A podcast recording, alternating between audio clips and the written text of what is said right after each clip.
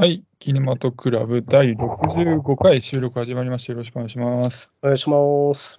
はい、このキネマトクラブという番組は1本映画を決めて、それをメンバーで見て、その映画についてネタバレありで感想を話していくという番組になっています。はい、それで今喋っているのが頭脳少年と言います。よろしくお願いします。お願いします。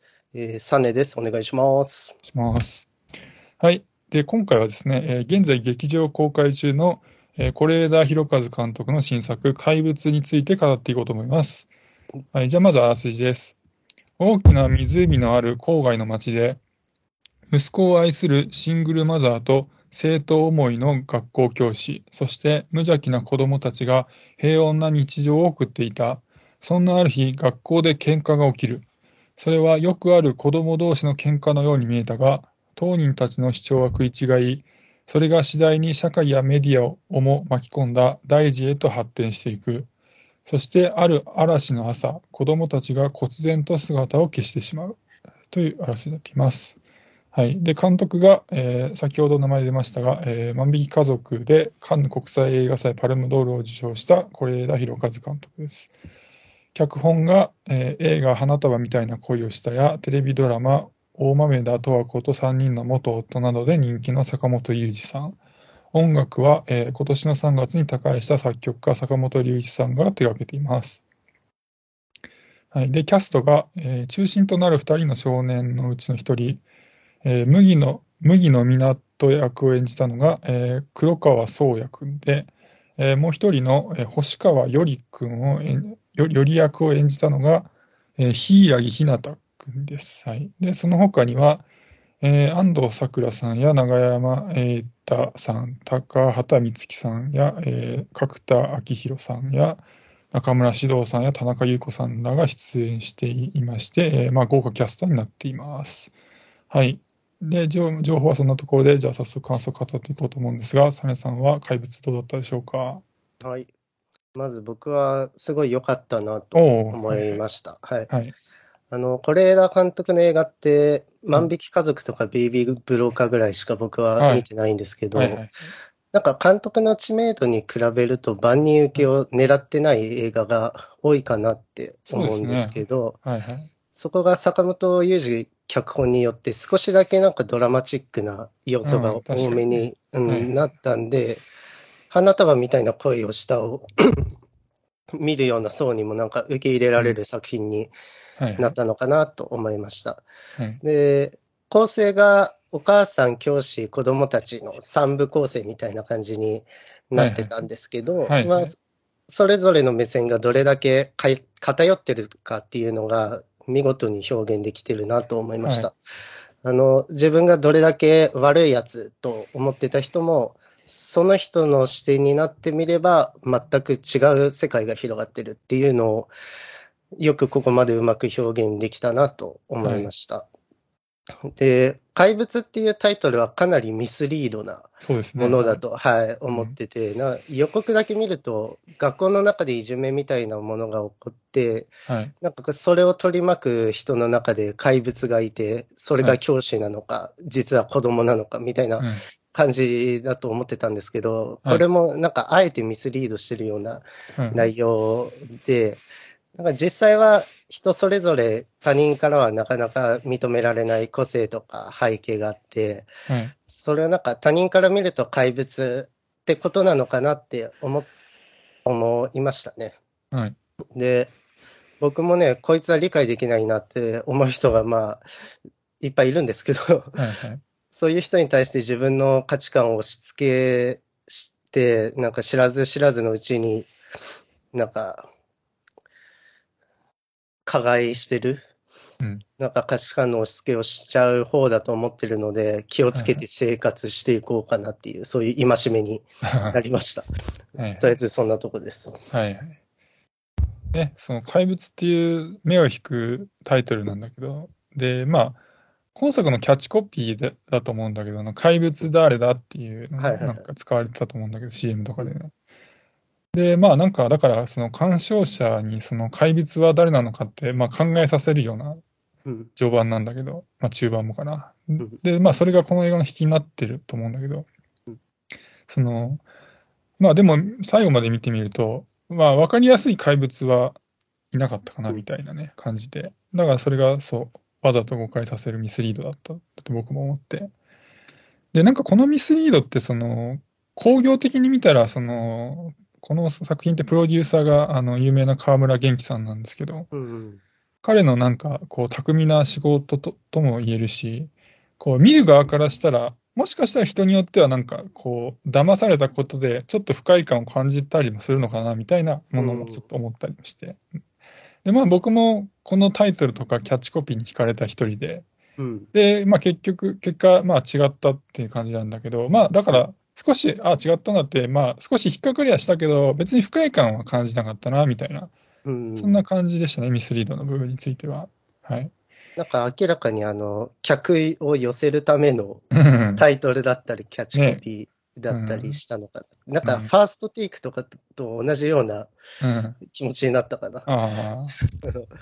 うん、実際、まあ、違うけど、まあ見てみて面白いからいいかみたいな、うん、そういう感じですかね。うん、だから、その是枝監督の作品って、そのかまあ、監督としてはすごい有名なんだけど、はい、決して必ずしもその全部の作品が公共的にすごい成功してるわけでもなくて、うんそうそう、万引き家族とかはね、そのもちろん成功したし、今回のも成功してるんだけど、はい、例えば、サネさん知ってるか分かんないけど、あのカトリード・ヌーブっていう昔の有名な女優さんを主演に迎えた、なんか真実とかさ、あなんかありましたね。あったけど、あんまり騒がれてないとかもあるから、うんはい、そういう意味では、こう、この河村、多分河村元気さんがいろいろこういうキャッチコピーだとか、タイトルとかいろいろ頭ひねったなと思うんだけど、見事にだから成功して、決してなんていうの、あんまだからね、その、サネさんがさっき脚本にこう、坂本さんが入ってるから、その、うん、こう、より開けた作品になってたって言ってんだけど、そうそう。うん、だからその、まあそれって結構見ないとわかんないから、そうそう。はいはいはい、だから、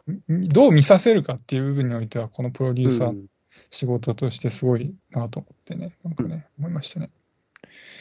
あとはね、まあ、あの、まあ作品としては、なんかね、是枝監督らしく、なんか相変わらずちょっと上場気味って、まあテンポが決していいとは僕は言えなかったかなと思うんだけど、うん、なんか中盤以降は、こう、序盤に起きていたことのその裏側が、こう、どんどん明かされて、あ、はい、そういうことだったのかみたいな思うところが多いうん、多いから、結構、だからそういう展開面白かったなと思いました。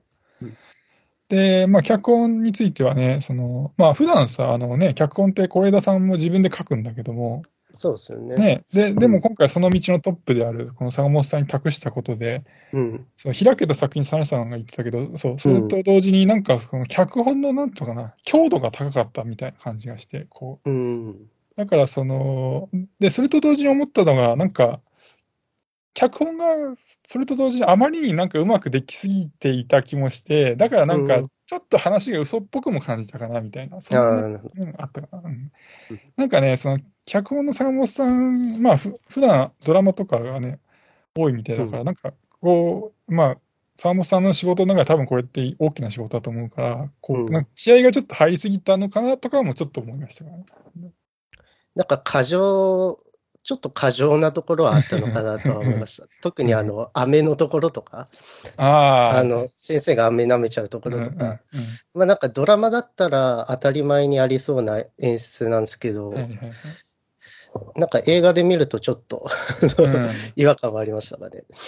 あそこはだから、ちょっと最後まで見ても、いまいちもやもやする箇所かもしれないね。うん。なんでだろうみたいなね。うんあとは、あの、まあ、他の是枝作品との共通点を感じたりして、あの、うん、なんかその血縁によるその形だけの絆っていうのをなんかこう作品の中でこう炙り出して、うん、その真実とそれ以外の絆のこの重要性を描いているっていうところがなんか、これってなんか、なんか万引き家族もそうだし、うん、で、最後まで、あれ、見てないんだけど、多分あの、海町ダイアリーとか、そして父になる、うん、そんな感じだったんだけど、で、だから、その、今回脚本は是枝さん書いてないんだけど、まあ、是枝さんらしいなんか作品だったかな、みたいな、うん、そんな気がしました。はい。なんか、子供を描くのもうまいらしいですね。ね今回もまあ素晴らしかったですけど、うん、自然な感じで。なんか直前まで子供には脚本、あの、セリフを渡さないらしいですね。あ、そうなんだ。なんか、その、大人だったらさ、その、なんていうの覚えたものを、その、覚えてきました感を出さずに出せるじゃないですか、プロの人だったら。なんか子供だと難しいのかなと思ってね、その演出方法を聞いて。だから、その場で、こう、覚えたてだと、なんていうのかな、こう、よりこう、なんていうの、スッと出るのを、こう、目指したのかな、みたいなね。ああでも今回は、さすがに渡してますよね。ちょっとわかんないですけど。うん、なんかね、そう、いや、渡してないところもあるらしい、なんか。あそうですねそう、だ直、渡、あの、脚だからあれかな、展開を教えなかったのかな、ちょっと、ああ、はいはい。その辺があれだけどね、微妙、ちょっとうる覚えだけどね。うんうん。子供と大人でね、その演出方法を変えてね、その、うん。らしいな。そうで、なんか東京03のあの角田さんが出てたけど、はいはいはい。あの人が言ってたのが、まああの人もいろいろ、なんかね、いや劇あ劇というか演技やってるからうんわかると思うんだけど、すごい優しかったらしくて、これ監督が。そうなんだ。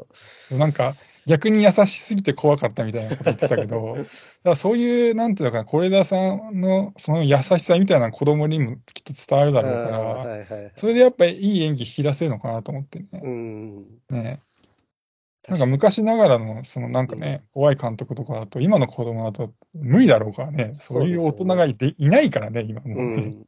ねそういう意味では、なんていうのかな、その現代的な監督というかね、その作品自体はそんなに、なんていうの、新しさとかは別に是枝作品から感じたこともないけど、そのうん演出とかはなんか新しいのかなとか思ったりもしましたね。うん。はい。じゃあちょっとこの辺で、あのね、今回いただいている感想の DM があるので、それを読ませていただこうかなと思います。はい。はい。えー、沢原さんからいただきました。ありがとうございます。はい。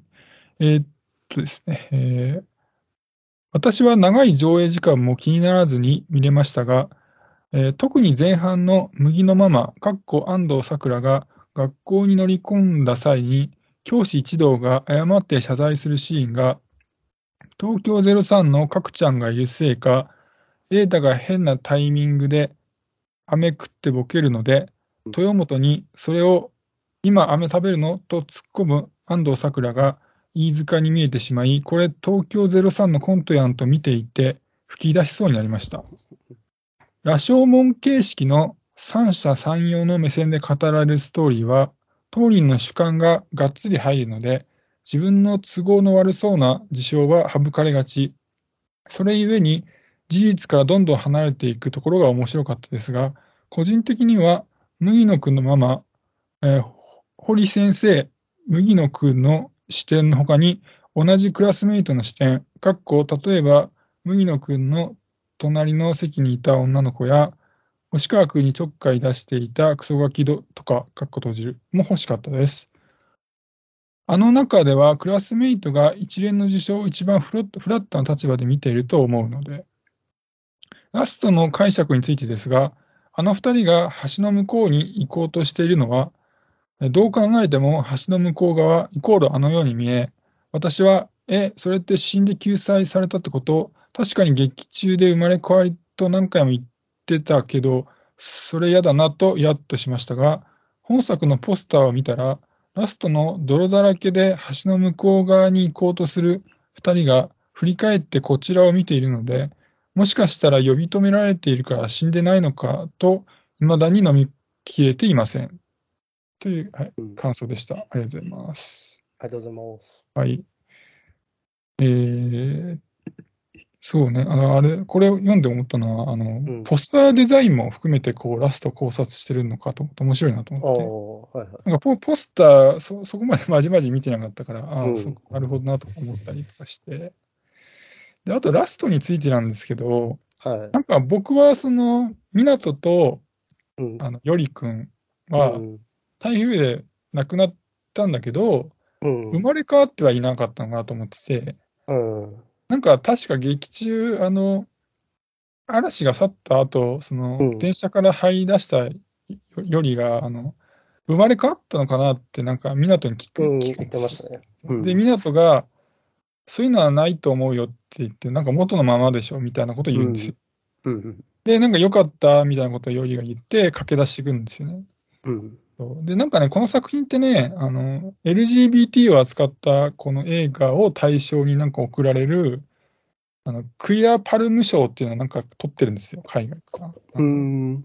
だからなんか、ありのままの、あの二人なんか、まあゲイ、まあゲイって言ってもちょっと幼すぎるからちょっとわかんないんだけど、まあまあ、わかりやすく言うとそうですよね。うん、ゲありありのままのそのゲイの自分を受け入れて、うんそのなんか怪物のいないなんか世界に行ったのかなみたいな思って、うん。だからなんか、亡くなってるからハッピーエンドじゃないと思うんだけど、うん。バッドエンドでもないのかなみたいな、なんかそんなラストだったのかなみたいな、個人的には思ったんですよね。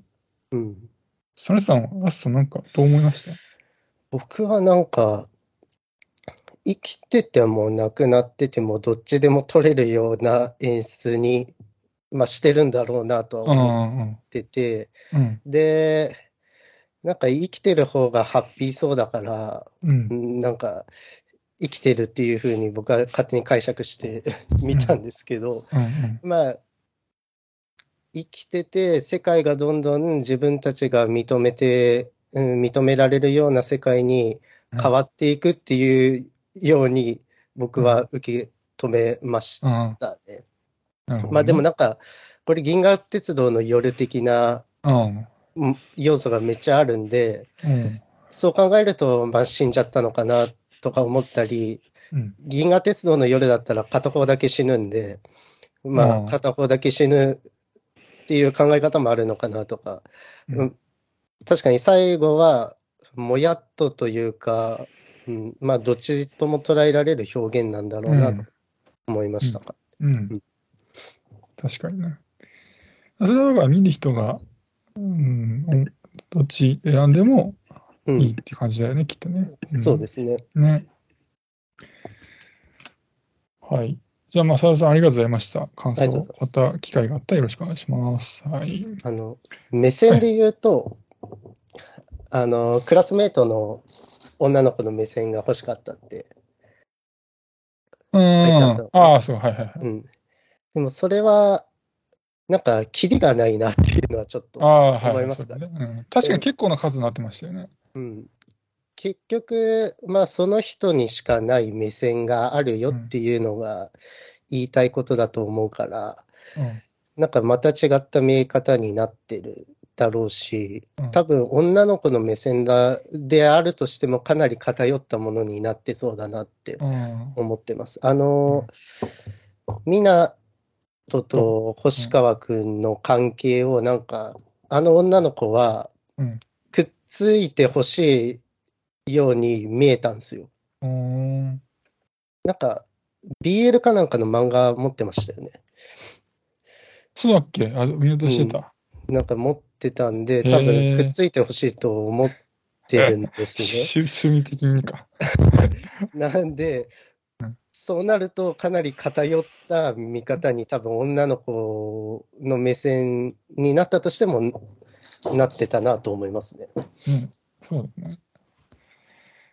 その今、だから見落としてたでふと思ったのは、結構今回も情報量多くなかったですか？めちゃくちゃ多いし、ね一回見るだけじゃ、まあ、到底さらいきれない量ありましたえ。ね。ねでもなんか、一回見てう、んさらえるところだけさらって、なんか、あ、なんか、答え合わせできて気持ちよかったなってなるだけでも、え。まあ、エンタメとしていいのかなって、うん。うん。ちょっと思いました。情報量が多いのって、まあ、ちょっと分かりにくさにつながると思うんだけど、うん分かりにくさで言うと、もう一個今思ったのがうん、あの、あのなんだ、最初、安藤サクラの視点じゃないですか。はいはいはい。でその後、先生の視点に行くんだっけ、確か。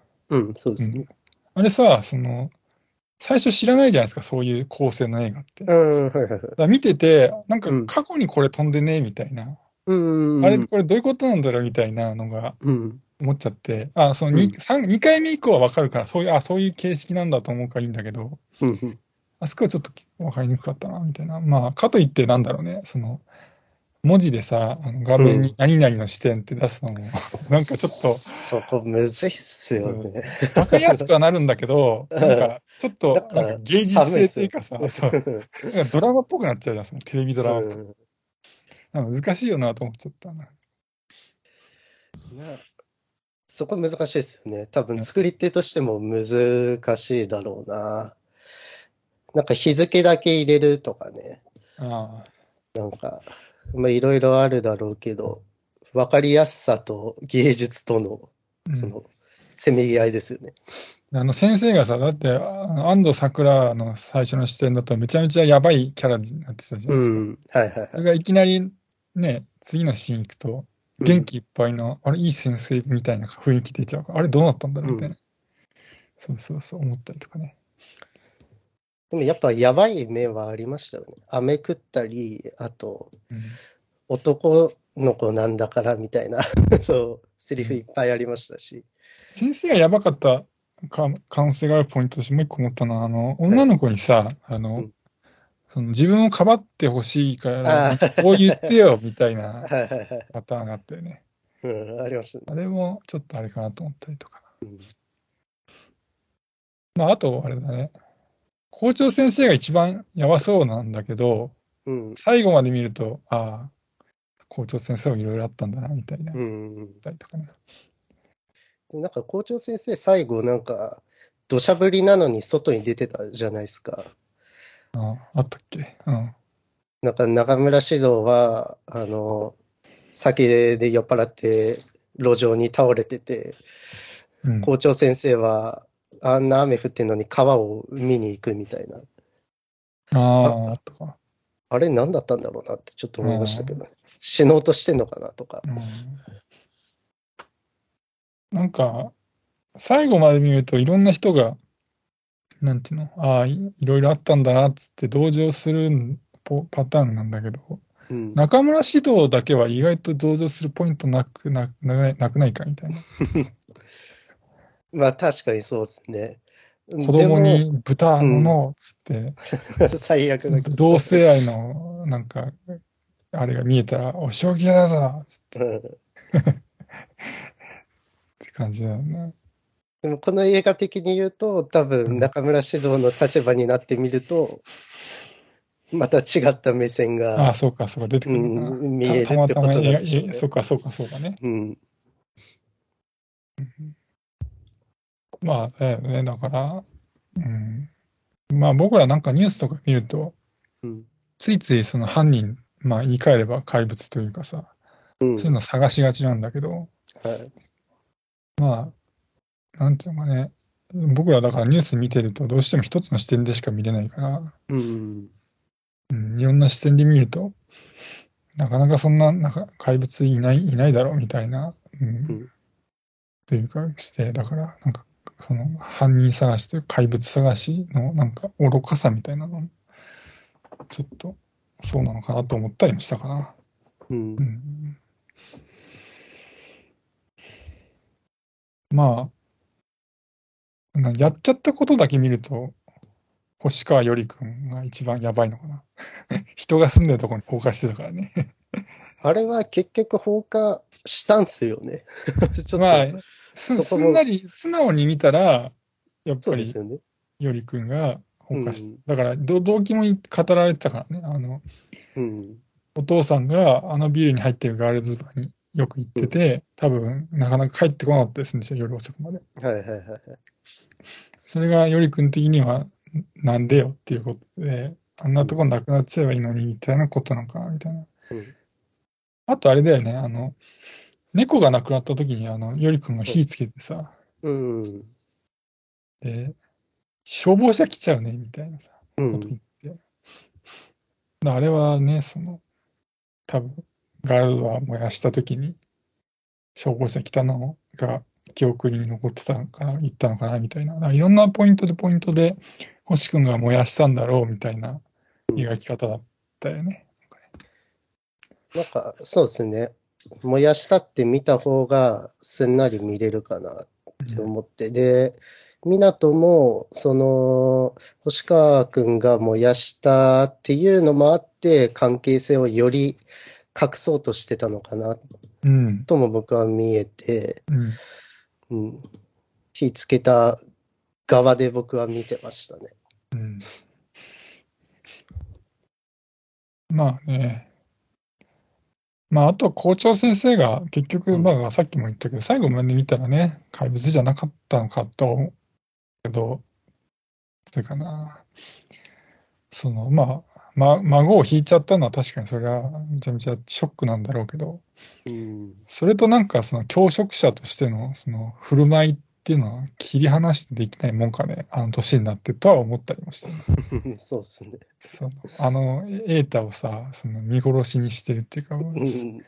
あのね、差し出してさ、メディアにさ、うん。保身に走りまくってたからさ、はい。まあ、だだから、だからそう怪物とは違うんだけど、ちょっと最後まで見てもあんまり、うん、そこまで同情できなかったかな、みたいなのはあったかな。なんかもう、思考停止してんすかね。あの、床の汚れをずっと取ってたじゃないですか。ガムをあれは何だガムガム取ってんでしょ、多分。ガムか。でも思うんだけどさ、あの、小学あ、小あ中学校、小学校かうん。小学校でさ、その、そんなガム食べてさ、道端に捨てたりしないよね、しないですね。あの、荒れてる学校ですね。だとすると。だからなんか思ったのは、ガムなんか実はなくて、うん。なんかしてないともう狂っちゃうような状況なのかああ、なるほど。なんかやり続けてないと。あるじゃうん。はいですか、はいはいはい。ああ、あります。現実現実逃避みたいな。うん。ああ、なるほど、なるほど。それぐらいなんか、切羽詰まってるのかな、精神状態にみたいなね、うんうん。思ったりとか。なんか、僕が一番分かんなかった要素が、はいその、なぜ飴を舐めたのかっていうのと、あと。消しゴムをなんか、湊が消しゴムを落として拾ったときに、なんかずっとそのまま固まってたみたいなシーンあったじゃないですか。うん。